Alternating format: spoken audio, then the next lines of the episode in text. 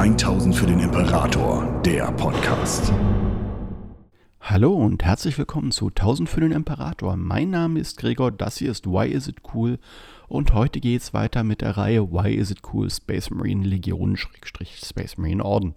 Wir gucken uns heute die Blood Angels an. Die Blood Angels, bei denen bin ich tatsächlich befangen, denn als ich mit dem Hobby angefangen habe, damals als ich noch kein dicker alter Mann war, nämlich in den frühen 90ern waren nicht die Ultramarines die Posterboys des Imperiums von für Games Workshop, sondern auf dem Cover der Grundbox für die zweite Edition waren tatsächlich Blood Angels drauf, die sich mit Orks angelegt haben und keine Ultramarines.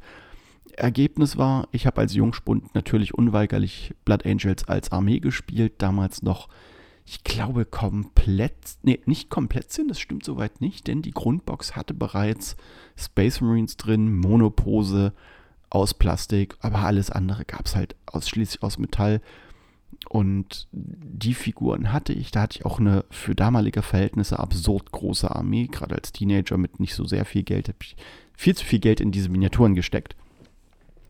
Aber es soll jetzt nicht um meine Hobby-Vergangenheit gehen, sondern tatsächlich um diesen Orden bzw. seine Vorläufer, wobei wir uns die Horus-Heresie-Vorgeschichte zu den Blood Angels gar nicht so sehr angucken werden. Da wird es dann eher irgendwann ein Let's Talk About mit Stefan oder jemand anderem im Team geben, wo sich das eher anbietet. Heute schaue ich mir einfach an, warum sind die cool, was macht die spannend und was macht sie in meinen Augen auch zu einer, zu praktisch zu dem tragischsten Orden oder zur tragischsten Ursprung Gründungslegion verglichen mit den ganzen anderen etablierten Space Marine Orden der ersten Gründung. Hm, wir müssen uns aber erstmal einen groben Überblick verschaffen für diejenigen von euch, die die Blood Angels noch nicht so aktiv kennen. Sind natürlich ein in Anführungsstrichen ganz normaler Space Marine Orden, der sich in den Organisationsstrukturen zu einem Großteil auch am Codex Astartes orientiert und sich auch tatsächlich dran hält, was Truppaufbau, äh, Kompaniezusammenstellung etc. angeht, mit ein paar wenigen Ausnahmen. Sie haben die sogenannten Sanguinary Priests, also praktisch die Priester des Blutes, die auch ganz, ganz viel von der Rekrutierungsarbeit übernehmen. Das ist, läuft ähnlich wie bei den Space Wolves mit den Wolfspriestern. Und wir haben die Sanguinary Guard. Das ist praktisch die Leibgarde des Ordensmeisters. Das ist so die Elitetruppe. Das gibt es ja in fast jedem Orden neben der, der regulären Struktur. Die Blood Angels sind, also rekrutieren tatsächlich ihre, ihre ähm, ja, neuen Rekruten, ihre Neophyten von den zwei Monden ihrer Heimatwelt. Ihre Heimatwelt ist durch Kriege etc. eigentlich nicht mehr gut bewohnbar, Planet Baal. Und auch die Monde sind eigentlich sehr lebensfeindlich. Also man könnte sie schon eigentlich unter Todeswelt einstufen. Massive Strahlungsschäden. Eigentlich jeder, der auf den Monden von Baal geboren wird, hat irgendwann starke Strahlungsschäden. Also es sind Mutationen sind häufig, äh, Missbildungen und eben, wie gesagt, ganz stark karzinogen, äh, bzw. Karzinom betroffen. Und aus diesen, ja, man möchte sagen, missgestalteten Menschen können, wenn sie rekrutiert werden und den Prozess überleben, übermenschlich schöne Space Marines werden. Die Blood Angels gelten unter den Astartes wirklich als die schönsten von ihnen. Sie sind, haben sehr, sehr klassisch geformte Gesichtszüge. Ihr Körperbau entspricht dem griechischer Statuen.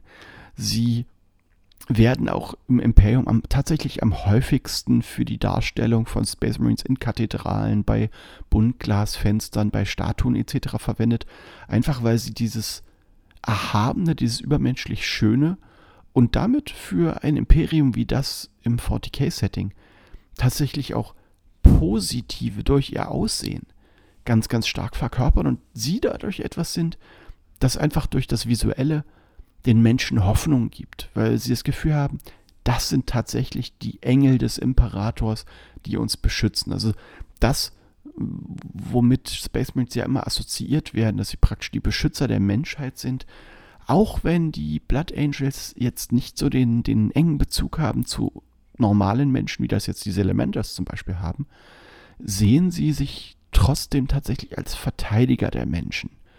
Ähm, es schlägt sich jetzt nicht in ihrem Verhalten und Umgang mit äh, normalen Menschen nieder, aber ihre Grundeinstellung ist da schon eine entsprechende.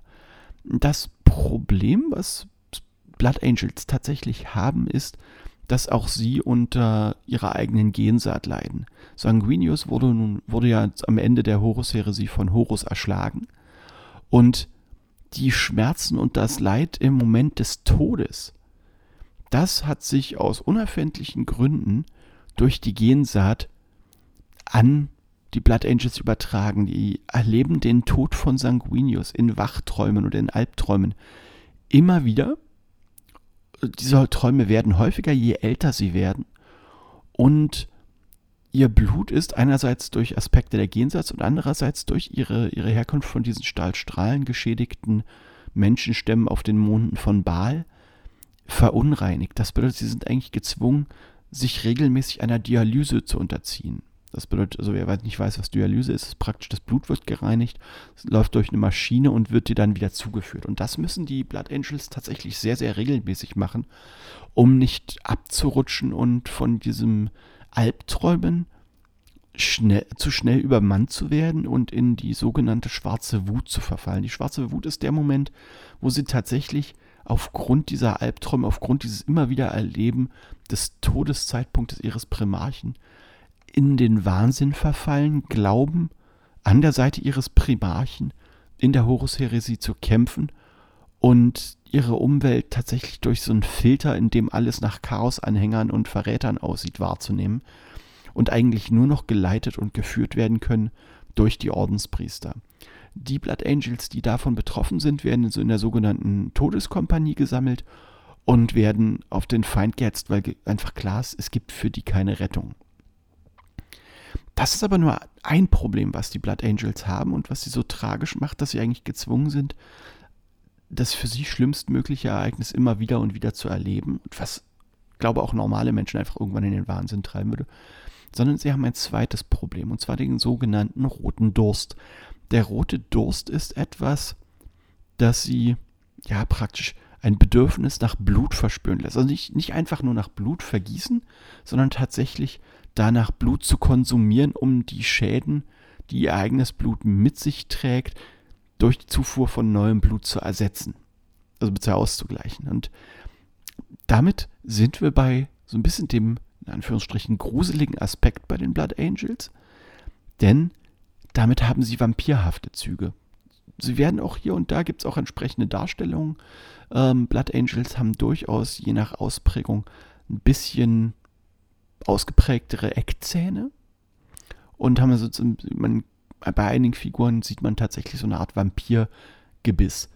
Es gibt ein paar Figuren, ein paar Charaktere, bei denen auch explizit erklärt wird, dass sie etwas Besonderes sind, weil sie diesen roten Durst überwunden haben und sie damit im Endeffekt dem Orden Hoffnung geben. Das ist einmal Mephisto, der Meister des Todes, der das Ganze über, überwunden hat und das ist Captain Tycho. Das ist eine Figur, die es, glaube ich, aktuell nicht mehr mit Regeln gibt.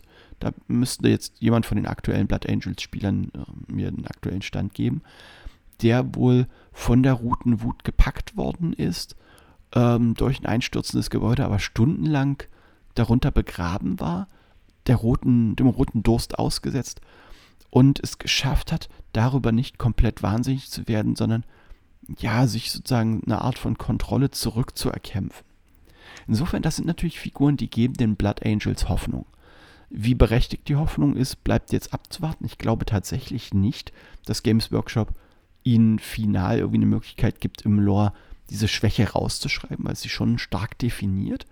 Aber dieses, wir werden als die Heiligen, als die Erretter und Erlöser der Menschheit gesehen und unser Primarch sowieso. Aber dahinter haben wir tatsächlich eine, eine Schwäche, die sich dahinter verbirgt, die niemand je erfahren darf. Natürlich gibt es äh, Externe, die davon wissen, oder das zumindest ahnen. Die Inquisition ahnt da vermutlich sehr, sehr viel von und ähm, forscht auch immer wieder nach. Daraufhin gehen dann immer wieder Inquisitoren verloren. Keiner weiß, was mit denen passiert ist. Aber für mich sind die, sind die Blood Angels tatsächlich deswegen so spannend, weil sie diese Ambivalenz zwischen überirdisch schön wirklich auch mit einer Verpflichtung gegenüber der Menschheit versehen und die auch bewusst wahrnehmend und akzeptierend versus sie sind eigentlich bluttrinkende Monstrositäten. Und sie wissen es und kämpfen dagegen an. Das macht sie für mich so auf so, auf so zwei Ebenen spannend. Auch da wieder, wie so, wie so viele andere Orden ja auch, mit einer gewissen Tragik verbunden. Und wie gesagt, 40k ist ja immer das Thema Grimdark und soll eine satirische Überhö Überhöhung sein. Und natürlich sind die Aspekte der Blood Angels auch eine satirische Überhöhung, gar keine Frage. Aber sie bieten eben auch eine, eine Projektionsfläche zum drüber nachdenken, dass eben nicht alles nur schwarz und weiß ist und eben auch nicht äh, im 40k-Universum alles komplett schwarz und weiß ist. Von bestimmten Aspekten jetzt mal abgesehen. Das Imperium ist halt immer noch einfach eine genozidale, faschistische, xenophobe Gesellschaft, die Abweichler gnadenlos ausmerzt. Aber einzelne Aspekte lassen sich da mit mehreren Blickwinkeln betrachten. Und das finde ich tatsächlich spannend und auch überdenkenswert im weitesten Sinne. Ich weiß nicht, wie ihr das seht. Gibt es unter euch Blood Angels Spieler? Spielt ihr das Narrativ? Ähm, wie häufig stellt ihr Todeskompanie? Zumindest zu der Zeit, wo ich aktiv gespielt habe, gab es eigentlich niemanden, der keine Todeskompanie aufgestellt hat, wenn er Blood Angels Spieler war, weil die einfach im Nahkampf die völlige Hölle waren. Gebt mir da gerne Feedback. Ich finde das spannend. Es wird weitere Videos zu Space Marine Orden geben. Ich arbeite erstmal die der ersten Gründung ab.